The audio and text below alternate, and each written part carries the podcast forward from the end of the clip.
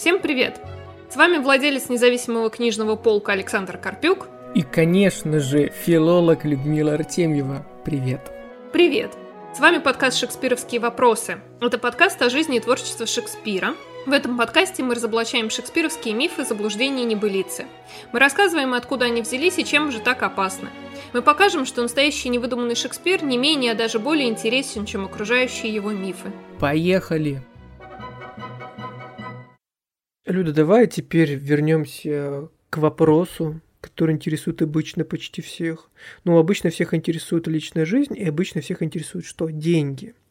И один из фирменных вопросов всяких э, блогеров, которые интервьюируют людей, сколько вы зарабатываете, сколько вы получаете, а почему вы бедные, почему вы богатые, а вот почему у вас вот эта машина, а не это, ну и многое другое. Ну и часы там еще бывает, приплетают. А что у Шекспира-то с деньгами, скажи мне, пожалуйста. Потому что это ж... Ты перед записью, собственно, сказала мне, что, оказывается, думают, что он был чуть ли не ростовщиком, под проценты всем деньги давал. В общем, отец капитализма, да, фактически такой, э, в оплоте. Угу. Что у Шекспира с денежками-то, расскажи нам. Ну, на самом деле, у нас есть по поводу его дохода, ну, некоторые даже свидетельства. Во-первых, понятно, что Шекспир получал какой-то гонорар как актер театра и как драматург театра. Во-вторых, он был пайщиком театра Глобус и театра Blackfriars. Это была одна и та же э, труппа, просто у них в итоге было два здания театра, в которых они выступали. Доля его, в общем, вот во владении театром менялась в зависимости от того, сколько человек на тот или иной момент времени были в доле, скажем так. Но это все приносило, безусловно, доход. А Шекспиру довольно неплохой. Некоторые исследователи пытались подсчитать, сколько же у него был доход. И на самом деле трудно сказать, кто тут прав, но звучат цифры такие, что, возможно, он в год зарабатывал больше 700 фунтов стерлингов по тогдашним расценкам.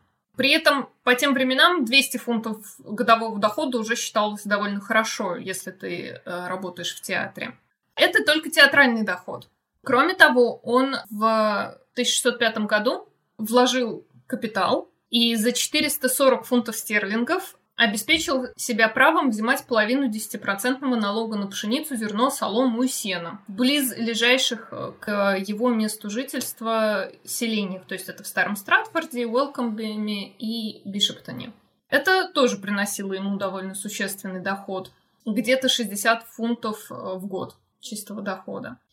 Опять же, по примерным прикидкам, там мнения некоторых исследователей слегка расходятся в этом вопросе. При этом он не был э, самым богатым жителем Стратфорда, и были жители, у которых доля в сборе десятины была намного больше. Но в конечном итоге Шекспир владел в Стратфорде двумя домами, причем новый дом, который он купил, э, New Place, так называемый, был вторым по величине в Стратфорде, и это фраза, которая упоминается просто во всех документальных, вымышленных, каких угодно биографиях Шекспира, художественных книжках о нем. Ну, в общем, только не ленивый говорить, что он жил или владел вторым по величине домом в Стратфорде. Это довольно забавно. Ближе к концу жизни он еще купил э, совместно с несколькими своими э, знакомыми дом в Лондоне, но, судя по всему, там не жил. Вот, так что да, он был... Он неплохо зарабатывал, скажем так. Ну, перепись мы провели, скажем так, денежную, да, то есть мы учли какие-то его денежные все эти эквиваленты. Вот ты в самом начале, когда сказала про то, где он как состоял, знаешь, было созвучно, как будто ты сказала, ну и он еще состоял же в Black Friars. И я вот прям, знаешь, ну так показалось. Я представил себе, знаешь, вот это какой-нибудь шансоновский альбом с шекспировскими сонетами, которые черные фраера написали. Но Шекспир же был в доле, все дела, и много денег зарабатывал. То есть, как, короче, бандитский Стрэдфорд на Иване получается. Вот с обилием денег и всего остального. Ну, кстати, я так послушал, и получается, что действительно Шекспир-то был ну, состоятельный человек.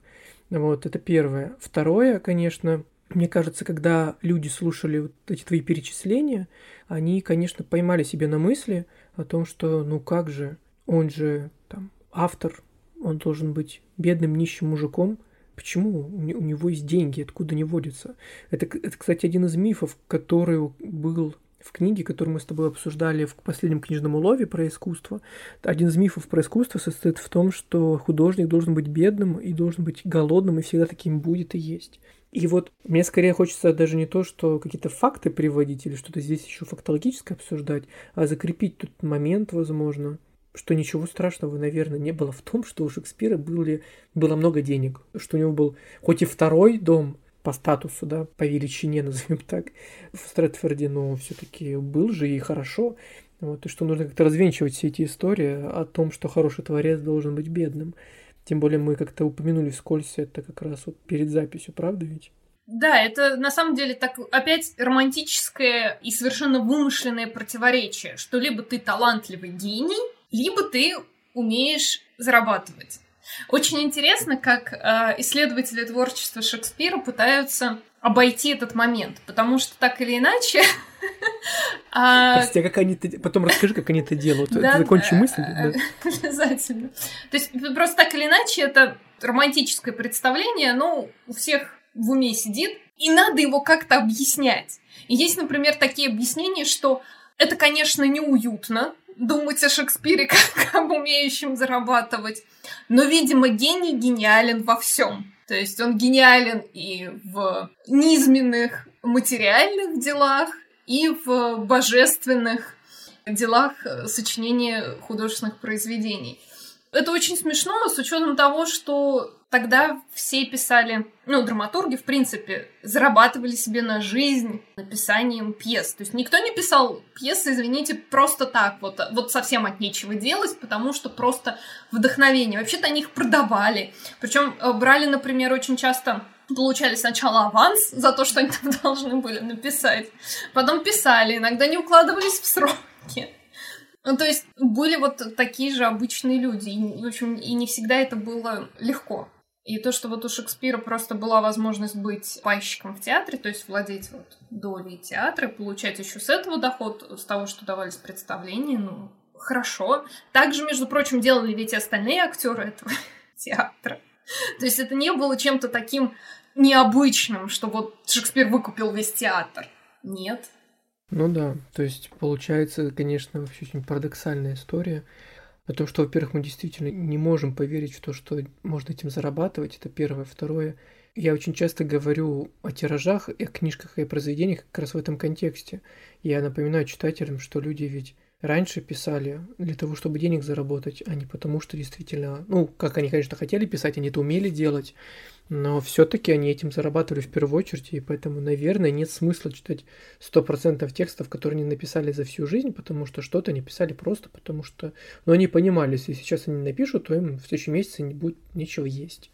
Поэтому, конечно, думаю, у Шекспира история была несколько другая, но все-таки он этим зарабатывал и как раз благодаря этому вошел в мировую литературу. Вообще я постоянно удивляюсь этим непрекращающимся разговорам о деньгах, авторах и всем остальном. Ну, наверное, действительно как-то это нас интересует и волнует, сколько кто получает и сколько чего может купить на эти деньги. Да, я вот, знаешь, ты сейчас говорил, что, ну, все писали, чтобы заработать денег. Я вспомнила про Достоевского, ну, это довольно потому что известный пример. И думаю, ну вот никто Достоевского не упрекает. Никто ему говорит, фу, ты теперь не гений, раз ты писал, потому что хотел получить за это денег. Но вспомнила потом, что я сталкивалась с сомнением о Чехове по поводу его ранних рассказов, что поскольку он их писал в юмористические журналы для заработка, то это еще не настоящие рассказы, и писал их не настоящий Чехов. Прекрасно. Мне тоже это сродни тому фразе, которую ты до этого сказала, о том, что биографы пытаются как-то обойти факт того, что у Шекспира было все нормально и хорошо с деньгами. И тут то же самое. Ну, в любом случае, мы приходим к выводу, что у Шекспира были деньги, и ничего плохого и зазорного в этом нет и гениальный автор заслуживает на то, чтобы иметь второй, да, по значимости дом в родном городе.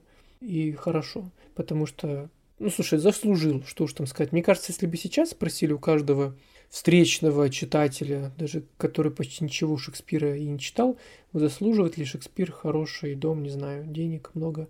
скажут, конечно, заслуживают, он же великий поэт и автор, но вот будем мыслить какими-то такими примитивными категориями и развеем миф о том, что он был там злодеем-ростовщиком. Да-да-да.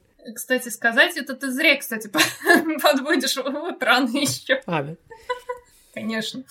По поводу биографов, которые как-то пытаются, в общем, примириться с заработками Шекспира. Например, нам известен по э, дошедшим до нас документам еще такой факт, что в 1598 году было несколько плохих урожаев, и Шекспир был означен как э, в документах как человек, который хранил у себя дома очень много солода. Настолько много, что еще только, может быть, дюжина человек вот держала у себя столько солода. И считалось, что эти люди как бы удерживают нарочно солод, его не продают, а чтобы потом устанавливать свои цены, в общем, на него, раз как бы урожай плохой, а они вот тут вот накопили. Так вот, Жермен Грир, исследовательница в основном женской участи в те времена в Англии, она вот в своей книге «Жена Шекспира» например, утверждает, что на самом деле вот этот бизнес Солодовой принадлежал жене Шекспира. И это она всем э, руководила. И если Шекспир появлялся в суде в связи с Солодом, например, то это просто потому, что ну, ну, иногда требовалось э, присутствие мужчины, так вот уж и быть. А на самом деле, в общем, Шекспир тут к этому заработку не имел никакого отношения. И это все была жена. Ну и понятно, что она здесь преследует свою цель, показать, что жена у Шекспира была не так-то проста, а на самом деле и образована, и предприимчива, и вообще молодец. Ну и, кстати, в этом смысле странно, что тогда требовалось какое-то особенное присутствие Шекспира, э, например, в суде, если всем занималась жена, потому что женщины спокойно могли сами подавать в суд и участвовать там в каких-то тяжбах ну, за клевету и вообще по любым поводам. Судиться тогда было абсолютно нормально. История вообще с женой, знаешь, смахивает на сводку криминальных новостей к современной России, например. О том, как кто-то переписал на кого-то имущество, ну, грубо говоря. И все остальное. Люблю такие истории, на самом деле, столько всего узнаешь. Вот. И правду и неправду, конечно, но все равно. Знаешь, щекочешь себе нервы всем этим знанием. Любопытнейшая история, конечно. Да. Ну, еще одна претензия к Шекспиру. Ведь на этом претензии к нему не заканчиваются. Что еще? То есть, мало того, что он был, ну, предприимчивый богач, так. хотя, опять же, не самый состоятельный, еще его обвиняют в том, что он давал деньги в долг под проценты и никому долги не прощал. Тут, естественно, его образ э, связывают с образом Шейлока в «Венецианском купце», который э, дал в долг э, Антонию деньги под процент, и когда Антонио не смог выплатить долг, требовал от него там фунт плоти. Такой вот жестокий, гадкий, мерзкий человечишка. Ну и, соответственно, ну, раз Шекспир написал, то ну просто по собственному опыту, и все ну, понятно. понятно. Да, тоже, да. тоже гаденыш был тот еще. Но есть, естественно, два таких неоднозначных свидетельств, на основе которых исследователям или, не знаю, Шекспира-ненавистникам удается сделать вывод, что он давал деньги под проценты. Свидетельства такие. Во-первых, до нас дошло целое одно письмо, написанное Ричардом Куини э, в 1598 году, который приехал в Лондон по делам и, судя по всему, там задержался и э, писал Шекспиру, причем непонятно на самом деле отправил он это в итоге письмо или нет, с просьбой то ли одолжить ему 30 фунтов, то ли поручиться за него, ну, чтобы кто-то другой дал ему эти деньги в долг. То есть письмо довольно так неоднозначно сформулировано, поэтому тут даже не совсем понятно, что, что именно он хотел. В общем, вот, мы даже не знаем, отправлено ли это было письмо, получил ли его Шекспир, поручился ли Шекспир или дал он в долг. Конечно, если он вот так вот сходу дал в долг 30 фунтов, то ну, он был довольно состоятельным человеком. Но это если. Ну, в общем, само вот это письмо, что кто-то у Шекспира просит в долг, естественно, повод сделать вывод, что, ну, гадкий ростовщик был ваш Шекспир. И еще свидетельство, после которых добавляется претензия, что Шекспир был не только ростовщиком, но еще и противным сутягой. Примерно около 1604 года Шекспир подал в суд, в местный Стратфордский суд, на Филиппа Роджерса, чтобы тот ему вернул 35 шиллингов, которые Роджерс не уплатил Шекспиру как раз-таки за солод, предположительно. Ну и тот факт, что Шекспир аж подал в суд на человека за невыплаченные деньги, тоже предъявляется ему вину. Типа, вот жалко тебе, что ли, было? То есть вообще все такие интересные, как будто ты всем что-то продаешь, тебе не платят, и ты обычно такой, ай, ладно, ну и пожалуйста. Но, видимо, гению великому именно так и нужно было поступать. Хотя, как я упоминала, обращаться в суд э, в случае чего было абсолютно нормальной практикой для всех жителей и Стратфорда, и Лондона, и поэтому ничего такого в этом вот сверхъестественного не было. Ну да, это то же самое, как обвинять какого-нибудь Ой, ну не знаю. Короче, человека, который ходит каждый день в магазин продуктовый, что именно в этот магазин и ходит. То есть тогда это была нормальная история. Это сейчас, мне кажется, ну, люди дают друг другу в долг, но, наверное, немножко по-другому, чем раньше. Ну, если там два свидетельства, то тем более. Подтверждений не так много, в любом случае, там сколько их было, неважно. Ну, а такой, знаешь, мне кажется, мелочный повод для того, чтобы прицепиться к человеку. Я же говорю, вся проблема классиков и знаменитых писателей в том, что они просто очень знаменитые, вот и все. То есть их жизнь как на ладони, и поэтому хочешь ты или не хочешь, но любые твои дела, они станут известны широкой общественности. И в этом, собственно, наверное, единственный минус Шекспира. И я поздравляю его с тем, что люди не накопали больше реальных историй, а бы началось еще что. Зато сколько они выдумали на основе того, что до нас дошло, это просто чудеса фантазии. Ну, вот, собственно, поэтому ты решил рассказывать про все мифы, которые летают, которые окружают Шекспира и не дают покоя. Не знаю, кому исследователям, наверное, не дают покоя, которые пытаются понять даже то, сколько шиллингов и фунтов он кому одалживал, в какой год и зачем вообще он это сделал.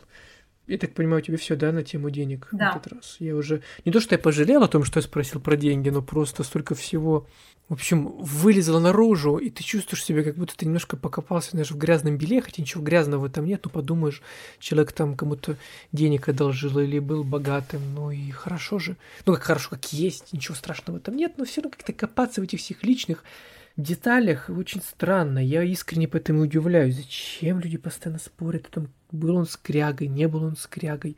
Вот это все. На самом деле нет ничего плохого в том, чтобы знать эти факты. Когда мы изучаем творчество того или иного автора, когда мы занимаемся их биографией.